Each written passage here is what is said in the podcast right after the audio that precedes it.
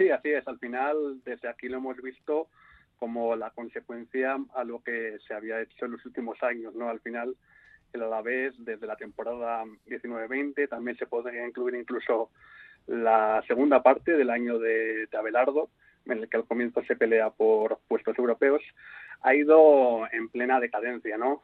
Eh, tanto en cuanto a resultados como en este último año de manera muy clara en, en cuanto a juego.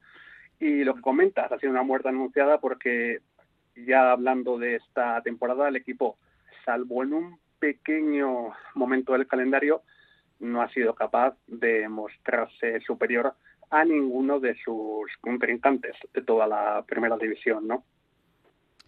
Íñigo. Sí, lo que habláis, ¿no? Es una, una crónica de una muerte anunciada en que no por, mm, no por esperarla duele menos, ¿no? Porque yo creo que duelen también un poco las formas, ¿no? Las formas en las que vimos al equipo ayer en, en, en Valencia, mmm, iba a decir, arrastrándose sobre el campo en la segunda parte contra un equipo que, estaba descendido, lo había hecho también en Vigo, y es un equipo que no ha sido fiable durante toda la temporada y estamos un poco mm, yo escribía un día de estos como la, crónica o sea la fábula esta de Pedro y el lobo no que viene el lobo que viene el lobo parece que nadie quiere creerlo pero es algo que se estaba viendo no o sea la, la, involución del equipo yo creo que ha sido dramática en las últimas tres temporadas sobre todo después de la, del parón de la pandemia y esa sensación de que veíamos todos de que el equipo se le estaba yendo, ¿no? Se le estaba yendo la, la, identidad, se le estaba yendo personalidad, alma y se le estaba yendo la primera división, ¿no? Ha estado tres eh, años sobre el alambre y la tercera has caído con eso, digo, esa sensación de que el equipo iba para atrás, ¿no? Iba dando para, pasos para atrás, pues por falta de ambición en la apuesta de, de, la directiva o por falta de acierto, o hablaremos luego de los culpables, es. pero yo creo que la sensación que tenemos aquí, mucha gente en Vitoria, es esa, esa involución, ¿no? Diría yo, de, de, de Deportivo Alavés, que pasó de jugar la final de Copa en el, en el, en primer año de retorno a Primera División a irse haciendo cada vez más pequeñito según pasaban las temporadas, ¿no? Que parece que debía ser al revés y hemos también hecho el camino un poco, un poco a la inversa. En Eco sí que llama, llama bastante la atención el, el, el, momento, ¿no? Al final lo de ayer fue el reflejo de lo que se venía viviendo, pero claro, cuando, cuando tú vas a jugar contra un equipo que tiene que estar moralmente mucho peor que tú, que ha descendido la semana pasada, cuando te adelantas en el marcador, ostras, parece, parece mentira eh, esa imagen y, esa inconsistencia contra un, un, rival que tenía que estar prácticamente de vacaciones, ¿no?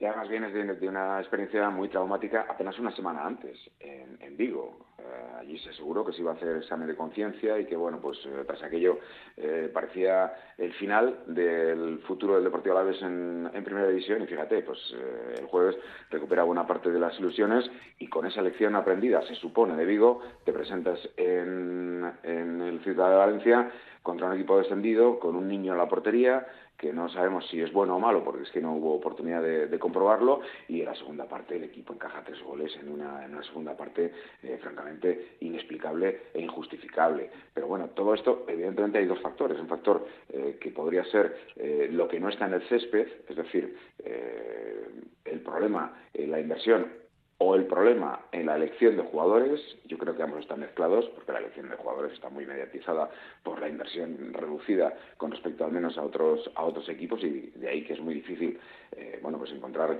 eh, aciertos en la elección de jugadores. Creo que todos tenemos consenso en que eh, el Deportivo Alavés de esta temporada eh, está debilitado en cuanto a, efectivos con respecto a las temporadas precedentes, con otra circunstancia además, que es que el Deportivo Alavés decidió prescindir de su líder carismático en el vestuario. Puede que fuera el momento eh, que Manu García abandonara el Deportivo Alavés, pero con ello también se abandonaba el líder carismático en el, en el vestuario, que seguro, quizá no en el campo, pero sí en otros factores, Manu hubiera echado una mano en un momento tan crítico como este, pero tampoco hay que olvidar que por mucho que, tuviéramos asumido que el Deportivo la vez estaba al, absolutamente al límite desde hace demasiado tiempo, le han dado los rivales, que tampoco están para tirar cohetes, múltiples oportunidades en, en el último mes y medio. Es que en el último mes y medio el equipo tira por tierra un partido en Getafe que lo tenía ganado. Y con uno menos eh, tuvo que agradecer que al final acabara con empate el partido. Tiró por tierra el partido de Granada ante otro rival directo un partido que en la segunda parte, mediada de la segunda parte, iba por delante el Deportivo a la vez y lo acabó perdiendo ante Granada. Lo de Mallorca en la primera parte es injustificable también, con dos errores que ponen por delante el equipo de Bromellón, que también estaba para, para, para talleres, vamos, eh, que, que, que perfectamente pudo empatar el Deportivo a la vez en la última jugada del partido y ya lo de estas dos últimas jornadas, lo de lo de Vigo y lo de ayer en la segunda parte, ya digo, es que es que eh, yo entiendo que el alavesismo ahora se debate entre la indignación la sorpresa y sobre todo la pena por el, por el descenso. Así que, por un lado está la perspectiva de, cómo se ha gestionado el proyecto, cómo se ha diseñado el proyecto y cómo se ha invertido si es que se ha invertido en el proyecto y luego la, responsabilidad directa de los jugadores y de los cuerpos técnicos que evidentemente bueno pues eh, los tres entrenadores de temporada vuelven a ser tres entrenadores con perfiles totalmente distintos que también es algo para reflexionar o sea se elige a tres entrenadores cada uno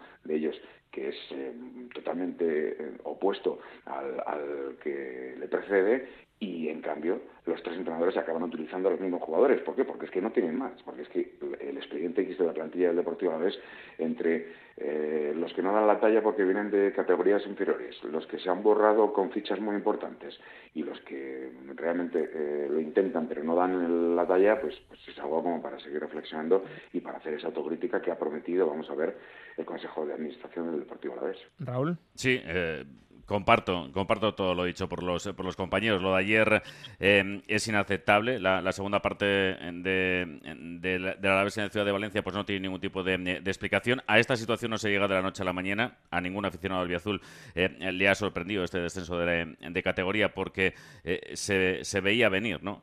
ya en las últimas temporadas el equipo, lo decía Íñigo, pues ha, ha, estado sobre, sobre el alambre. Fueron salvaciones in extremis. El hecho de contar otra vez con, con tres entrenadores en una misma campaña yo creo que lo hizo absolutamente todo de lo que ha vuelto a ser el, curso. Además empezó muy mal, con cinco, cinco derrotas eh, consecutivas con Calleja. Eh, Mendilíbar no fue el, el, revulsivo, solo una victoria en 12 partidos y luego pues eh, eh, Julio Velázquez eh, fue jugarse la última bala, ¿no?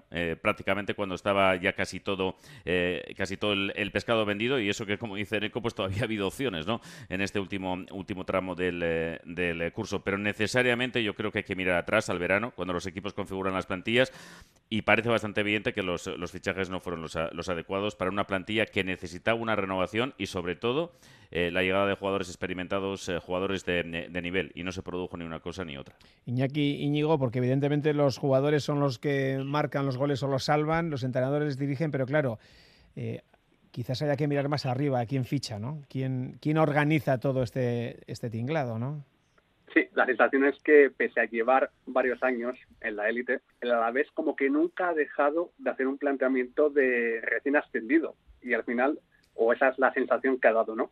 Y al final siempre que buscas la decimoséptima plaza, algo que se ha visto claramente en los últimos tres años, como han comentado los compañeros, eh, lo normal al final es bajar. Se veía venir, eh, lo hemos comentado varias veces, y lo de ayer fue un episodio más de lo que ha sido el Alavés esa temporada, especialmente lejos de casa. Un equipo sin ideas en ataque, también muy endeble en defensa y que además mentalmente es tan débil que llama la atención.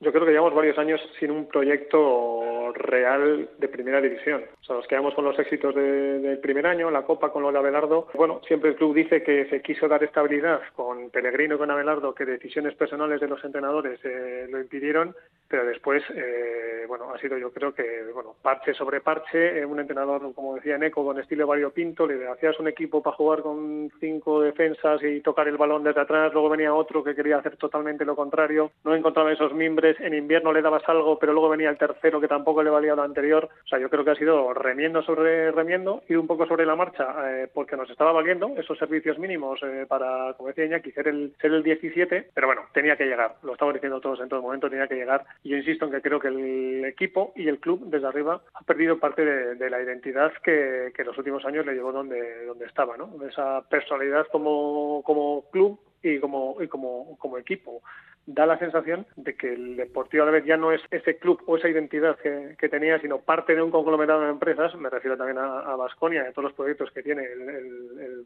grupo Vasconia a la vez y que está perdiendo por ahí por el camino parte de, ese alma y de ese corazón. y en ECO llama la atención desde fuera, desde visto desde, desde el extra radio a, la besista, pues no sé, lo hemos comentado más de una vez aquí en redacción, ¿no? Eh, eh, 6 de la tarde llega un tuit y te pone el Alavés, damos las gracias a Funanito de tal porque ha estado con nosotros, tal, y, dices, ¿y quién era este? Ha estado aquí dos años y no lo hemos conocido, de cantera, fichado de no sé dónde y se marcha al club de, de Helsinki de tal, y dices, ¿y este quién era? yo no sé si es solo un ejemplo, una anécdota, pero que, que, lo hemos comentado más de una vez. Es un poco ese perder ese alma que decíamos ahora mismo, ¿no? Sí, bueno, es, una de las cosas que, que bueno, pues eh, pretendido el Deportivo a la vez innovar, eh, bueno, pues haciendo clubes eh, en diferentes países, eh, que realmente algunas de esas relaciones eh, comerciales o financieras han concluido de manera abrupta, como por ejemplo en el caso del Sochó, lo ocurre con el equipo croata, pues, las, las, cosas realmente que no llegamos a, comprender porque no tenemos toda la, toda la información. Y en efecto, pues ahora mismo el Deportivo Alavés, no olvidemos, tiene una serie de futbolistas, bueno, pues por ahí distribuidos, entre cedidos, entre jugadores que pertenecen a la disciplina del azul, que veremos qué futuro tienen si se pretende construir eh, el proyecto del ascenso a la primera división la próxima temporada con jugadores, bueno, pues con todo el respeto, ¿eh? quizá nos sorprendan, ¿no? Como, como Borja Sainz, o como el Puma Rodríguez, o como Jara, el japonés, o qué sé yo, eh, como Tachi, con los jugadores que tiene por ahí distribuidos el Deportivo Javier no va a ser, no va a ser sencillo. Y no olvidemos que eh, si la apuesta no es volver a primera división la 23-24, la cosa se puede enquistar, porque es que tenemos ejemplos muy claros ¿no? de equipos que no han vuelto a la primera, eh, a la primera digo, a la primera temporada que han, han estado en segunda, luego si no tienes el dopaje financiero que tienen los recién descendidos, resulta extremadamente complicado. Hay unos proyectos enormes que llevan años enquistados en segunda división y que lo tienen cada vez más complicado y que están ahora mismo coqueteando con el descenso como el Málaga o como el Sporting de Gijón. Así que, bueno, pues eh, eh, no sé exactamente quién se encargará del diseño del proyecto de la próxima temporada, pero si no es Fórmula E o no es Fórmula Español, como en los últimos años, puede ser eh, francamente comprometido, ¿no? Porque la segunda división es una jungla. Sí, eh, a, mí, a mí esto, esto que acaba de comentar Eneco me parece eh, absolutamente clave porque los ingresos de la tele eh, caen de forma considerable, a pesar de que el fondo de compensación pues permite todavía unos ingresos superiores a la media las dos primeras temporadas, sobre todo la primera, y en la segunda baja bastante y en la tercera te, igualas al, al, resto. La segunda ya de por sí es una, es una categoría muy complicada porque tiene, tiene dos equipos más, tiene 22 y recordemos que después de caer de primera a segunda, el último descenso a segunda fue en 2006, el equipo estuvo 10 años alejado de la máxima categoría, seis, seis temporadas temporadas en, segunda y, cuatro incluso en, segunda división B. Y por lo tanto, el Consejo, la dirección deportiva, quien esté en la dirección deportiva, tienen que tener absolutamente claro que tienen que configurar un proyecto que enganche, un, proyecto ambicioso y un proyecto y un proyecto ganador, un proyecto para, para subir en una o dos temporadas, porque luego cada temporada eh, cada temporada se hace más difícil subir a subir a primera división y en efecto los ejemplos pues ahí están encima de la mesa, ¿no? Algo algo parecido a lo que ha hecho el Eibar, que esperemos que, que si no sube este fin de semana sea el siguiente o lo que hizo el español hace dos temporadas o Osasuna, ¿no? Que, estuvo eh, solamente dos, dos temporadas. Yo creo que eso lo tiene que tener absolutamente claro el Consejo y quien está al frente de la dirección deportiva y me parece me parece clave ahora mismo que, el equipo pues acaba de caer a segunda división. Sí, Raúl, lo que dicen las estadísticas ahora mismo yo creo que dicen que los equipos recién descendidos no, no, tengo exactamente el número, pero son bastantes los que han estado en zona de playoff. Habla del español, el Mallorca. Los dos del año, el año pasado subieron los dos del tirón, español y Mallorca. Antes lo había hecho el Huesca. Este año oposita Neibar a Valladolid. La diferencia es importante y el club tiene que tener claro, de una vez por todas, que tiene que, tiene que ser más ambicioso y hacer una apuesta decidida, no de una vuelta en dos o tres años, no, no, tiene que ser la del primer año, porque es la que te da ventaja, ¿no? En segunda división con esta, con estas eh, eh, ayudas, ayudas al descenso. Y yo creo también tiene Perdona, Íñigo, perdona, eh, vimos al español la semana pasada en Mendizorroza y el 90% de los jugadores que estaban en el campo estaban en segunda división. Claro, claro. Estaban, en segunda división. Incluido RDT. pues el español mantuvo un un, presupuesto, creo recordar, de cercano a 70 millones, o sea, muy, muy superior a algunos clubes de primera, en, su primer año en segunda. Para ir terminando, eh, ¿qué creéis que va a decirse desde la Junta Directiva, desde la presidencia? porque teóricamente va a haber eh, una convocatoria, valoración de lo que ha sido el descenso a la temporada. Y una pregunta, ¿se puede ser optimista en un día como hoy? Bueno, yo pienso que en cuanto a lo de la directiva, el mensaje que se va a mandar cuando acabe la temporada va a ser muy similar al que se publicó ayer en el comunicado. Van a comentar que el objetivo es subir, luego ya veremos si esa apuesta se ve en los jugadores que se incorporan o no, y van a decir que ha sido error suyo. Pero bueno, eh, visto por lo que hemos comentado que se veía venir, tal vez deberían haber reaccionado mucho antes. Y en cuanto al optimismo, al final el Deportivo la vez tiene una afición que ayer descendió a segunda división y que ya estaba pensando en la siguiente temporada. Así que yo pienso que todos vamos a seguir fieles al equipo, esté en la división que esté, y luego si hay más ilusión o no dependerá de lo que se haga en los despachos, pero vaya, Rosa va a seguir teniendo ese color estando en la división de oro, en la de plata o en cualquiera. Ese es el capitán. pero yo creo, yo creo también necesario regenerar un poco las ilusiones de la afición, ¿no? Que llevan tres años un poco, un poco desgastado, hay mucho desgaste emocional en todos estos tres años que hemos vivido, con la pandemia incluida, que el aficionado en el fútbol en general, y a veces también aquí hemos vivido en Rosa, se ha visto desplazado un poco de lo que es el negocio que se había rodando sin ellos.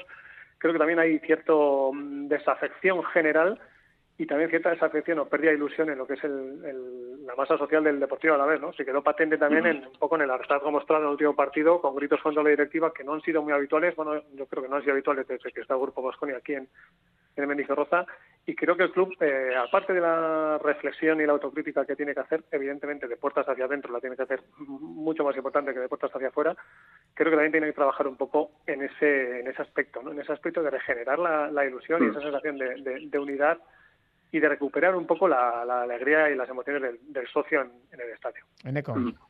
la desafección, eh, si perdona un momento, la desafección es clara porque llevas dos años y medio en los que el equipo ha ido para abajo. Ha perdido abonados también, ¿no? Claro, claro, y ha perdido abonados y tú hablas con la gente y dice, además teniendo la pandemia en medio, y dice, uff, el fútbol. Porque es que no ha tenido nada positivo en estos últimos años, salvo ese, esa salvación épica de Calleja. Y obviamente el objetivo de la directiva tiene que ser recuperar esa masa social y ese, y ese ánimo. Pero también te digo que, lo que he comentado antes, la afición de Alavés ayer ya estaba pensando en la próxima temporada. Sí, bueno, yo en cuanto al número de abonados que tiene o ha perdido o puede perder el Deportivo a la vez, no, no puedo pronunciarme porque es que me temo que es realmente difícil saber cuántos tampoco, abonados... Tampoco hay datos transparentes al respecto, ¿no? Tampoco es, eh, es muy sencillo saber cuántos abonados tiene el Deportivo a la vez porque sistemáticamente presentación de campaña de abonados tras presentación de campaña de abonados hemos hablado de que se batían récords, de que los abonados se acercaban a los 17.000 y resulta que en pandemia cuando eh, la capacidad máxima del graderío era 11.000, el club asegura que los 11.000 abonados ¿cómo era el término? Particulares. Particulares, particulares. Los abonados particulares todos tenían espacio, eh, el resto, pues eh, al no ser particulares, pues me imagino que serán públicos, pero bueno, el resto de, los, los entre 6 o 7 mil abonados que pensábamos que tenía el Deportivo Alavés, pues quién sabe exactamente qué condición tienen. Y por otro lado, yo creo que la función del Deportivo Alavés podría ser para la canonización.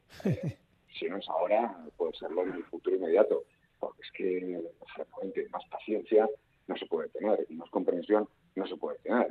Eh, entiendo que bueno, pues, eh, luego la masa social del, del Deportivo vez se va a mantener, seguro que va a resurgir muy fuerte otra vez eh, de cara a la segunda de, la, de cara a la próxima temporada en segunda división, porque bueno, es cierto que hemos vivido una etapa de bonanza la mejor en primera división en toda la historia, en los 101 años eh, que tiene el Deportivo Alavés, seis años consecutivos, pero bueno, un sector importante, los finales que van a Roja, sobre todo los que tienen una CFR, han visto al equipo en tercera división, o sea que por esa parte a nadie se le van a caer los anillos. Otra cosa es que el proyecto deportivo acabe ilusionando más o acabe ilusionando menos, pero que Roza va a ser una, una olla presión de eso estoy convencido. Sí, para, para, para, acabar, ¿no? incidir un poco en lo, de, en lo del proyecto de la próxima temporada, porque necesariamente hay que hablar en la de, la, de la próxima temporada del descenso, pues bueno, pues eh, la, la, responsabilidad probablemente sea de, de todos, eh, consejo, jugadores, entrenador, eh, dirección deportiva, pero de cara a la próxima temporada tiene que tener claro consejo y, y dirección